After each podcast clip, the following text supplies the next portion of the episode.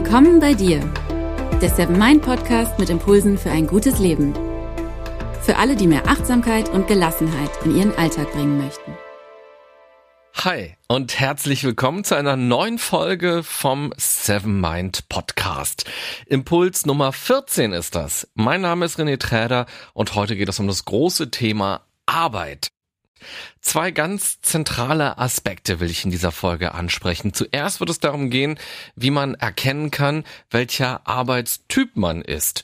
Und dann wird es darum gehen, wie man Dinge im Job ändern kann oder wie man es auch hinbekommt, seinen Job ganz grundsätzlich zu ändern und nochmal von vorne anzufangen oder zumindest andere Dinge zu machen. Dafür habe ich mir eine kleine Geschichte für dich ausgedacht, also sei gespannt. Du wirst außerdem erfahren, was wir von Robbie Williams und einem Steinzeitmenschen über Zufriedenheit beim Arbeiten und über berufliche Veränderungen lernen können. Ich weiß nicht, ob du komplett happy und zu 100 Prozent immer zufrieden bist mit deiner beruflichen Situation oder ob du gerade in der Phase bist, etwas ändern zu wollen. Aus meinen Workshops oder auch aus dem Coaching und natürlich auch durch meinen eigenen beruflichen Werdegang weiß ich, dass es oft Kleinigkeiten sein können, die man verändert oder die man anders betrachtet. Und gerade an Rahmenbedingungen kann man mehr machen, als man auf den ersten Blick denkt. Oftmals reicht es tatsächlich schon, Kleinigkeiten zu ändern. Eine Coaching-Klientin, die wird mir wahrscheinlich für immer in Erinnerung bleiben. Sie kam zu mir und sagte, ich will rauskriegen, ob es sich bei meiner Unzufriedenheit im Job um eine normale Unzufriedenheit handelt oder um eine ernstzunehmende. Ich finde diesen Gedanken super spannend. Wir leben in einer Zeit, in der es unfassbar viele Möglichkeiten gibt. Die Arbeitswelt wandelt sich und auch wir selbst verändern uns. Und ganz selbstverständlich hinterfragen wir dann unsere berufliche Situation. Außerdem leben wir in einer Zeit, in der es viele Erwartungen gibt. Wir wollen viel vom Job und vom Leben. Selbstverwirklichung ist so ein ganz großes Schlagwort. Das wichtigste Grundprinzip, wenn man enttäuscht und unzufrieden ist, lautet wahrscheinlich, je größer die Erwartungen, desto größer auch die Enttäuschungen. Deshalb lohnt es sich, seine Erwartungen an den Job, aber auch ganz generell ans Leben, an sich selbst, an seine Partnerschaft immer wieder kritisch zu hinterfragen. Man muss auf keinen Fall alle seine Erwartungen über Bord werfen, aber vielleicht kann man sie etwas reduzieren und für sich entscheiden, das und das ist mir wirklich wichtig. Und dafür bin ich auch bereit, andere Dinge in Kauf zu nehmen. Und dann gibt's noch ein paar Dinge, die schön wären, aber nicht zwingend sein müssen. Und wenn man ein paar Erwartungen über Bord wirft, wird die Fahrt direkt etwas leichter. Vielleicht hast du ja auch mal Lust, an ein 2080-Prinzip zu denken. Wie wäre es, wenn du für dich sagst, ich habe während meiner Arbeit zu 20 Prozent Dinge, die mich erfüllen, zu 20 Prozent Dinge, die mir Freude machen, die ich als sinnstiftend wahrnehme. Und es gibt aber auch noch die anderen 80 Prozent, ohne die es nicht geht. Stell dir Robbie Williams vor. Er liebt es wahrscheinlich, auf der Bühne zu stehen und zu singen. Es gibt aber auch das nervige Hin- und Herfliegen, die Zeit auf der Autobahn, im Stau.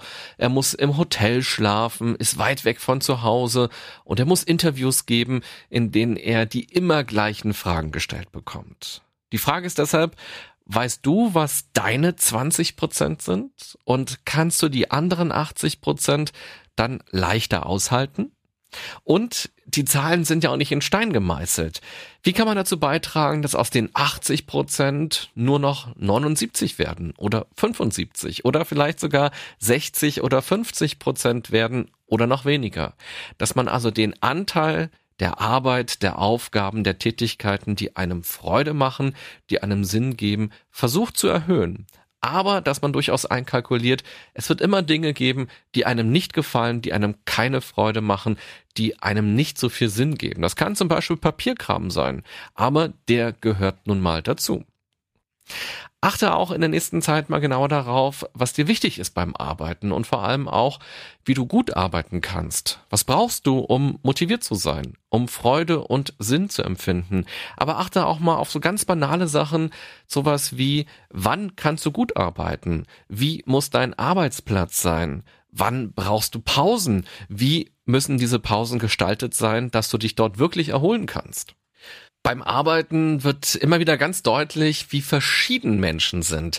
Der eine braucht das kreative Chaos, der andere braucht einen aufgeräumten Arbeitsplatz.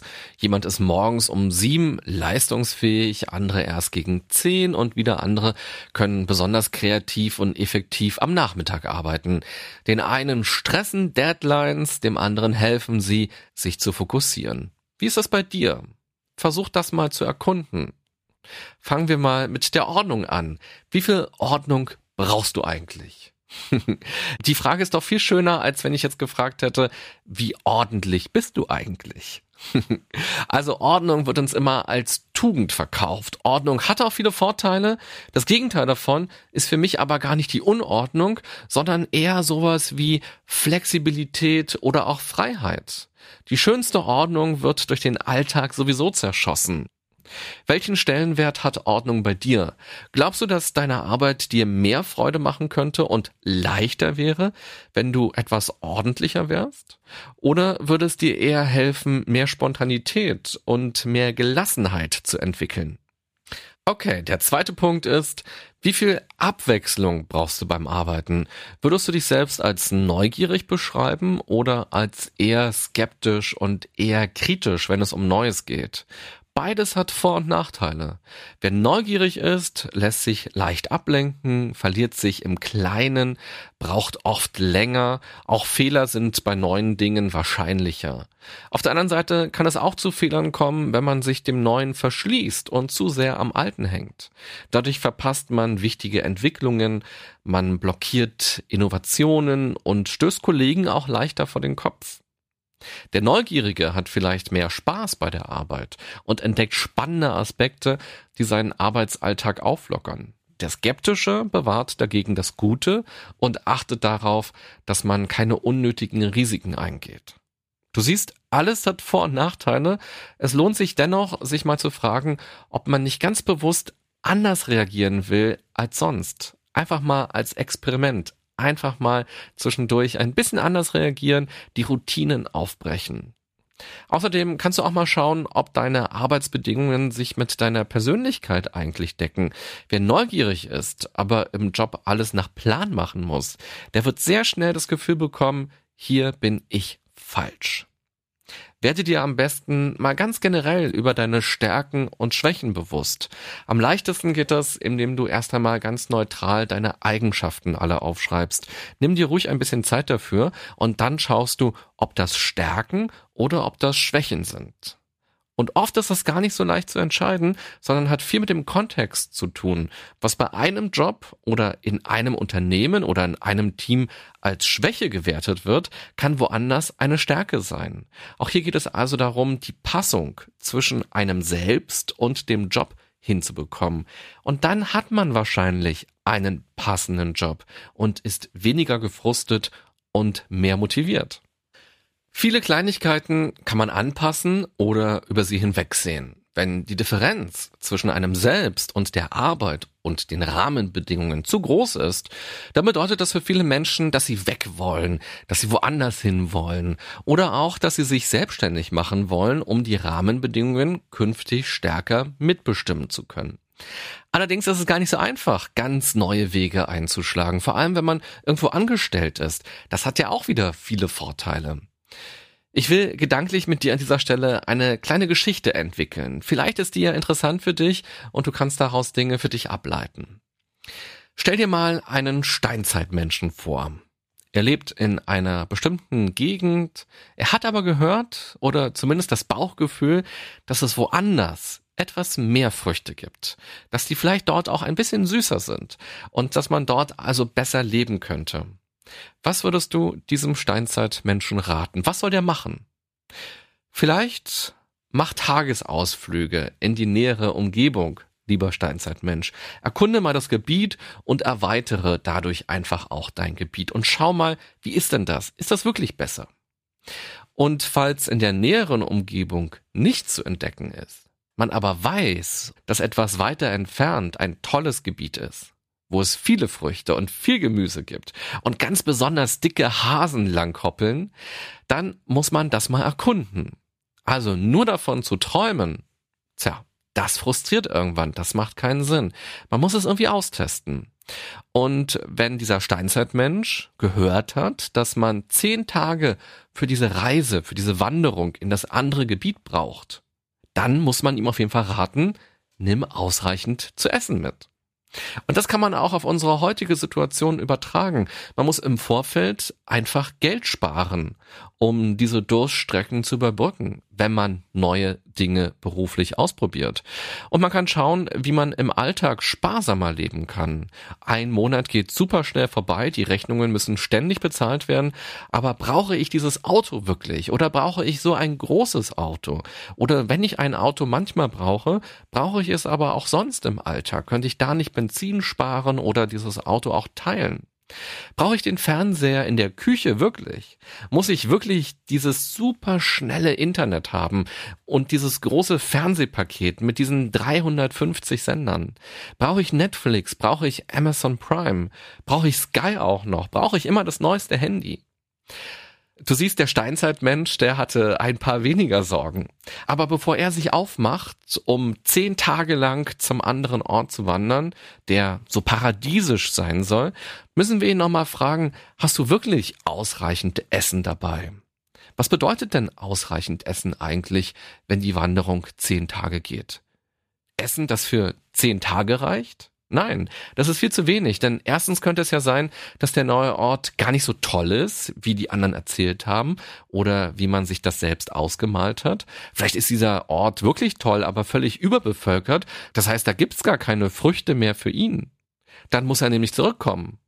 Und dafür braucht er auf jeden Fall nochmal zusätzliches Essen. Das heißt, wenn er losgeht, sollte er für mindestens 20 Tage Essen dabei haben.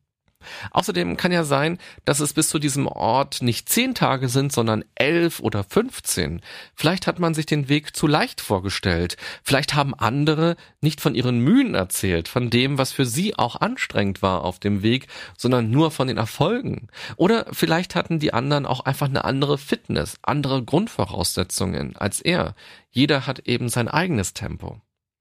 Und ich glaube, auch das kann man wieder übertragen, wenn man überlegt, beruflich etwas zu verändern. Wie viel Puffer hat man eigentlich? Wie viel zeitlichen Puffer hat man? Aber auch welchen finanziellen Puffer hat man? Welchen Spielraum hat man denn eigentlich? Wofür ist man bereit? Und wie stellt man sich eigentlich diesen Weg der Veränderung vor? Vor allem, wenn man selbstständig werden will. Ich war auch viele Jahre fest angestellt und habe ganz klassisch von Montag bis Freitag gearbeitet. Und seit einigen Jahren bin ich Freiberufler, also selbstständig. Und eine meiner wichtigsten Erkenntnisse lautet, alles dauert länger. Man hat oft völlig falsche Vorstellungen von den Dingen, die man machen will, die auf dem Weg erledigt werden müssen. Oftmals sind das ganz vage Berechnungen oder eben auch Wunschvorstellungen. Ich habe mir zum Beispiel meine Homepage selbst gebaut, einfach weil ich nicht 5000 Euro dafür bezahlen wollte und weil ich eine ganz konkrete Vorstellung hatte, wie die aussehen soll. Und das Homepage bauen hat bestimmt doppelt so lang gedauert, wie ich ursprünglich dachte. Aber woher sollte man das vorher auch wissen, wenn man noch nie eine Homepage gebaut hat? Das ist ja völlig normal. Man verschätzt sich da einfach. Deshalb ist es aber wichtig, dass man bei den neuen Dingen auf jeden Fall großzügiger plant und Pufferzeiten mit einplant. Die gehören auf jeden Fall dazu diese Durststrecken. Denn möglicherweise ist es auch so, dass man sich selbstständig gemacht hat und plötzlich stellt man fest, aha, die Auftraggeber bleiben ja aus. Man muss erstmal Werbung für sich machen, das muss sich erst einmal rumsprechen, man muss also auch Erfahrungen sammeln mit all dem. Das hätte man sich alles ganz anders vorgestellt.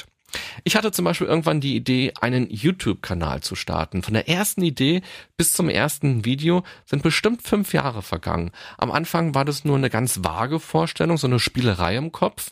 Aber es gab eben noch so viele offene Fragen, so dass ich gar nicht angefangen habe. Also so ganz pragmatische Dinge. Welche Kamera ist eigentlich gut? Oder auch, wie mache ich das am besten mit dem Ton? Und mit welcher Software werde ich das am besten schneiden können? Im Laufe der Zeit ist bei mir diese Idee gereift. Ich hatte ganz viele Ideen für Konzepte. Und irgendwann habe ich mich auf ein Konzept konzentriert und das weiterentwickelt. Und ganz viele Entscheidungen getroffen. Zum Beispiel diese Kamera kaufe ich mir jetzt und diese Schnittsoftware lerne ich jetzt. Und dann habe ich erste Videos probeweise gedreht und geschnitten und das Konzept einfach weiterentwickelt. Und von dem Punkt an, dass ich mich für ein Konzept entschieden habe, bis zum ersten Video verging auch fast noch mal ein Jahr. Die Dinge dauern eben oft länger, als wir glauben. Deshalb sollten wir bei neuen Vorhaben, bei beruflichen Veränderungen und vor allem auch, wenn wir uns für die Selbstständigkeit entscheiden, ausreichend Zeit einplanen und vielleicht noch ein bisschen mehr. Weil was ausreichend ist, weiß man im Vorfeld nicht. Das wird man erst auf dem Weg feststellen. Tja, was können wir diesem Steinzeitmenschen noch empfehlen, wenn er sich aufmachen will zu diesem neuen Gebiet? Na, vielleicht, dass er sich nicht alleine aufmacht. Alleine ist alles schwieriger. Man muss sich alleine orientieren, man kann sich nicht absprechen, man kann sich nicht Rat holen. Es gibt niemanden, der einen vor Fehler bewahrt. Außerdem ist es anstrengender und vielleicht auch langweiliger, so ganz allein zu wandern. Außer natürlich, man macht das aus meditativen Gründen, aber unser Steinzeitmensch will ja nicht den Jakobsweg gehen, sondern ein neues Gebiet für sich erschließen, das fürs Leben besser ist. Vielleicht findet er jemanden, der schon Erfahrung im Wandern hat. Am besten natürlich jemand, der den Weg zum anderen Ort schon mal gegangen ist, der sich also wirklich auskennt. Aber wenn er da niemanden findet, ist es auch völlig in Ordnung, wenn er sich Leute sucht, die er mag und die ihn mögen und mit denen er dieses Projekt angeht. Was bedeutet das für dich, wenn du Neues im Job wagen willst? Such dir Leute, die sich schon selbstständig gemacht haben oder Leute, die ihre Karriere verändert haben, die nochmal mit 40 studieren gegangen sind, die sich nach der Elternzeit für eine Führungsposition beworben haben, die eine Meditationsausbildung gemacht haben oder als Mediator arbeiten. Befrage sie, sei Teil von Netzwerken, tausche dich aus, lernt voneinander. Das ist wahrscheinlich eine ganz, ganz wichtige Message, wenn man Neues machen will. Entweder findet man die im Freundes- oder Bekanntenkreis, ja, wenn du Facebook hast, dann kannst du einfach mal posten, wer kennt jemanden, der eine Heilpraktiker-Ausbildung gemacht hat. Also, falls dich das interessiert. Wer kennt jemanden, der erfolgreich selbstständig ist? Wer kennt jemanden, der bei Konzern XY arbeitet? Falls es für dich interessant ist, bei diesem Konzern oder in dieser Branche zu arbeiten. Oder auch bei Sing könntest du gezielt nach solchen Personen mal suchen und sie anschreiben. Nicht alle werden antworten, nicht alle werden Zeit für dich haben, aber ich wette mit dir, dass du mindestens eine Person findest, die bereit ist, mit dir mal zu telefonieren oder sich mal mit dir zu treffen oder wenigstens schriftlich auf ein paar Fragen zu antworten. Aber nicht nur diese Leute sind wichtig für dich und für deine Veränderung, auch die Leute aus deinem Umfeld, Menschen, mit denen du regelmäßig zu tun hast. Schau hier auch nochmal ganz genau hin, wem du was erzählst, wer dich unterstützt, wer an dich glaubt, wer deine Idee gut findet und wer dir Energie gibt. Wenn man sich beruflich verändern will, ist es auf jeden Fall wichtig, aus dem gewöhnlichen Personenkreis mal auszubrechen, sich Gefährten zu suchen, Leute, von denen man lernen kann, die einen inspirieren. Man sollte aber auch schauen, dass man die alten Bekannten, die einem gut tun, auf seinem Weg mitnimmt, um sie nicht zu verlieren. Kommen wir nochmal zurück zum Steinzeitmenschen. Er könnte nun natürlich seine Zelte ganz komplett abbrechen und auch mit seiner Gruppe ganz woanders hinziehen. Aber vielleicht macht ihm das Angst. Schließlich hat er ja die jetzige Gegend auch irgendwie lieb gewonnen. Und außerdem kann es ja wirklich sein, dass es nicht so einfach klappt, wie er sich das vorgestellt hat. Oder wie andere es geschildert haben, ist es vielleicht gar nicht. Und dann wäre ja ein bisschen Sicherheit ganz schön, wenn man also wüsste, man kann wieder zurück in das alte Gebiet oder man hat dieses alte Gebiet irgendwie parallel noch, weil auch das hat ja Früchte und Gemüse und kleine Hoppelhasen gehabt, von denen man sich ernähren konnte. Ich hoffe, selbst wenn du Vegetarier bist, verzeihst du mir diese Metapher. Wenn du angestellt bist, kannst du zum Beispiel überlegen, in Teilzeit zu gehen. Du verzichtest auf etwas Gehalt, bekommst dafür aber Zeit. Und die Zeit kannst du nutzen, um deinen Weg besser zu planen, um Weiterbildungen zu machen, um Leute zu treffen, um neue berufliche Schritte zu gehen und einfach auch neue Erfahrungen zu sammeln. Das könnte auch etwas Ehrenamtliches erst einmal sein. Also, dass man sich was sucht, wo man kein Geld verdient, aber wo man etwas Sinnvolles macht. Vielleicht verändert auch das schon mal die Beziehung zum Job, in dem man bezahlt wird. Oder vielleicht entstehen daraus irgendwann einmal bezahlte Projekte. Oder vielleicht gefällt dir auch dieser Mix. Also vielleicht willst du auch langfristig dann mehrere verschiedene Dinge machen. Das Ganze nennt sich übrigens Portfolioarbeiter. Das ist eine Idee aus England von Charles Handy. Und das bedeutet, dass man nicht jeden Tag die gleiche Arbeit macht, also innerhalb einer Firma oder für verschiedene Auftraggeber, sondern dass man ganz verschiedene Dinge macht, die unter Umständen gar nicht zusammengehören. Also ich bin zum Beispiel so ein ganz klassischer Portfolioarbeiter. Ich arbeite im Radio als Nachrichtensprecher, ich moderiere aber auch eine Talksendung im Radio, ich mache Coachings, ich führe Workshops durch, ich halte Vorträge in Firmen, ich moderiere Veranstaltungen in Firmen, ich schreibe Artikel zu psychologischen Themen und ich mache diesen Podcast für dich. Und einige Dinge überlappen sich thematisch oder es werden ähnliche Fähigkeiten oder ähnliche Fertigkeiten gebraucht, aber viele Aspekte sind komplett verschieden. Ich persönlich finde das super spannend und vielleicht ist das ja auch etwas für dich. Man muss sein berufliches Glück nämlich gar nicht an einem Arbeitsplatz oder in einem Job suchen und finden. Man kann das auch ein bisschen aufteilen und gerade wenn man dazu neigt, dass man sehr lernbegierig ist, dass man Abwechslung mag, dann kann dieses Portfolio-Arbeiten sehr, sehr interessant sein. Was können wir dem Steinzeitmenschen sonst noch so empfehlen? Ich würde ihm vielleicht eins der bekanntesten Zitate von dem chinesischen Philosophen Laozi noch mit auf den Weg geben. Der Steinzeitmensch kennt ihn nämlich garantiert nicht, weil Laozi erst im sechsten Jahrhundert vor Christus gelebt hat. Und Laozi hat gesagt, auch eine Reise von tausend Meilen beginnt mit dem ersten Schritt. Wenn wir immer nur das große Ziel vor Augen haben, können wir sehr leicht eingeschüchtert sein und uns überfordert fühlen. Das Ziel erscheint so unfassbar weit weg und der Weg wirkt so lang, so steinig und vor allem so unklar. Wir können den größten Teil des Weges, der vor uns liegt, gar nicht sehen. Also auch dieses Ziel können wir noch gar nicht sehen. Wenn wir aber beginnen, den Weg in kleine Schritte zu unterteilen, in Etappen und Zwischenziele definieren, wird es leichter. Wenn wir uns zum Beispiel fragen, was müsste mein nächster kleiner Schritt sein, um ein bisschen weiterzukommen, wird der Weg plötzlich klarer sein. Und dafür muss man bereit sein, ganz viele kleine Entscheidungen zu treffen. Als ich meine Homepage gebaut habe und mit YouTube begonnen habe, ging es darum, viele kleine Entscheidungen zu treffen welcher Internet-Host, welche Art von Homepage, welche Rubriken sollen drauf sein, welche Farben soll die Homepage haben, welche Fotos sollen drauf sein, was soll man dort lesen können und so weiter. Und es geht bei beruflichen Veränderungen und vor allem auch in der Selbstständigkeit darum, ständig kleine Entscheidungen zu treffen. Und das Schwierige bei Entscheidungen ist, dass man weiß, es gibt nicht die perfekte Entscheidung. Es gibt so viele Möglichkeiten, aber ich komme einfach keinen Schritt weiter, wenn ich nicht jetzt irgendwann mal Stopp sage und mich für eine Sache entscheide.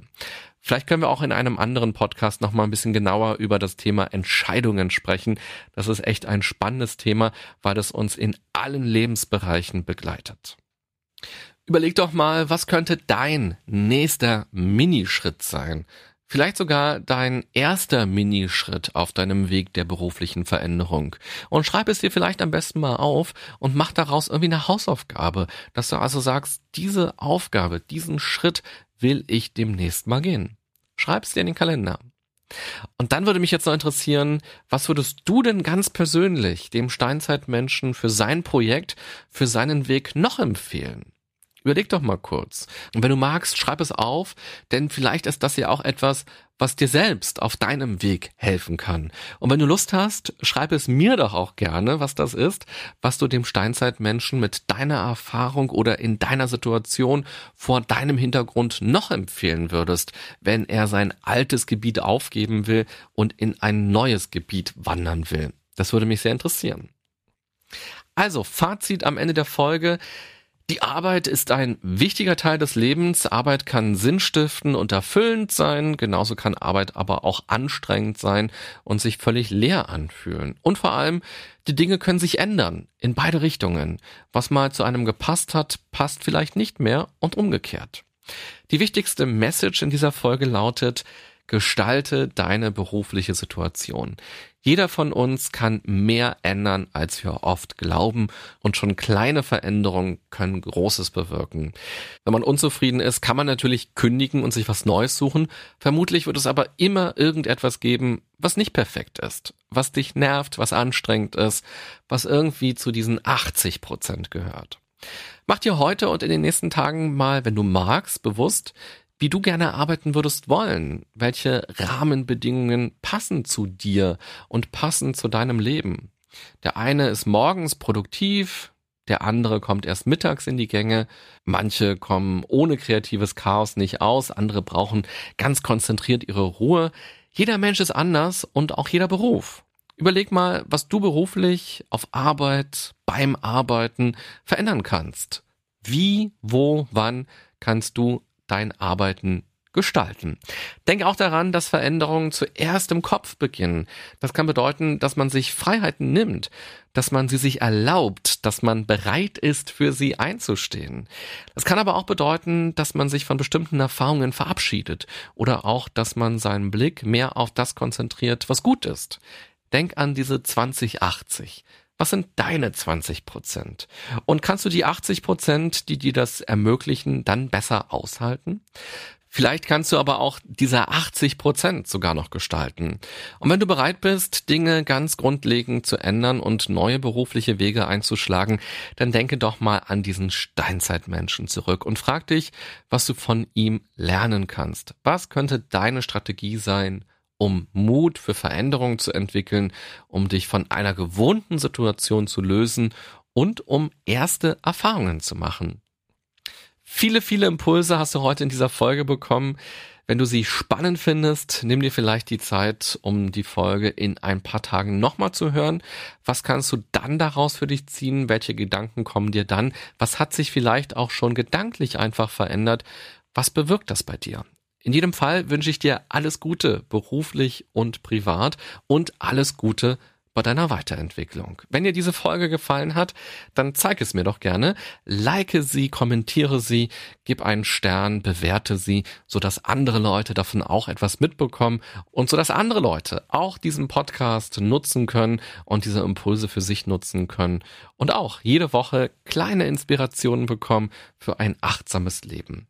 Ich wünsche dir eine gute und achtsame Zeit. Bis bald hier im Podcast.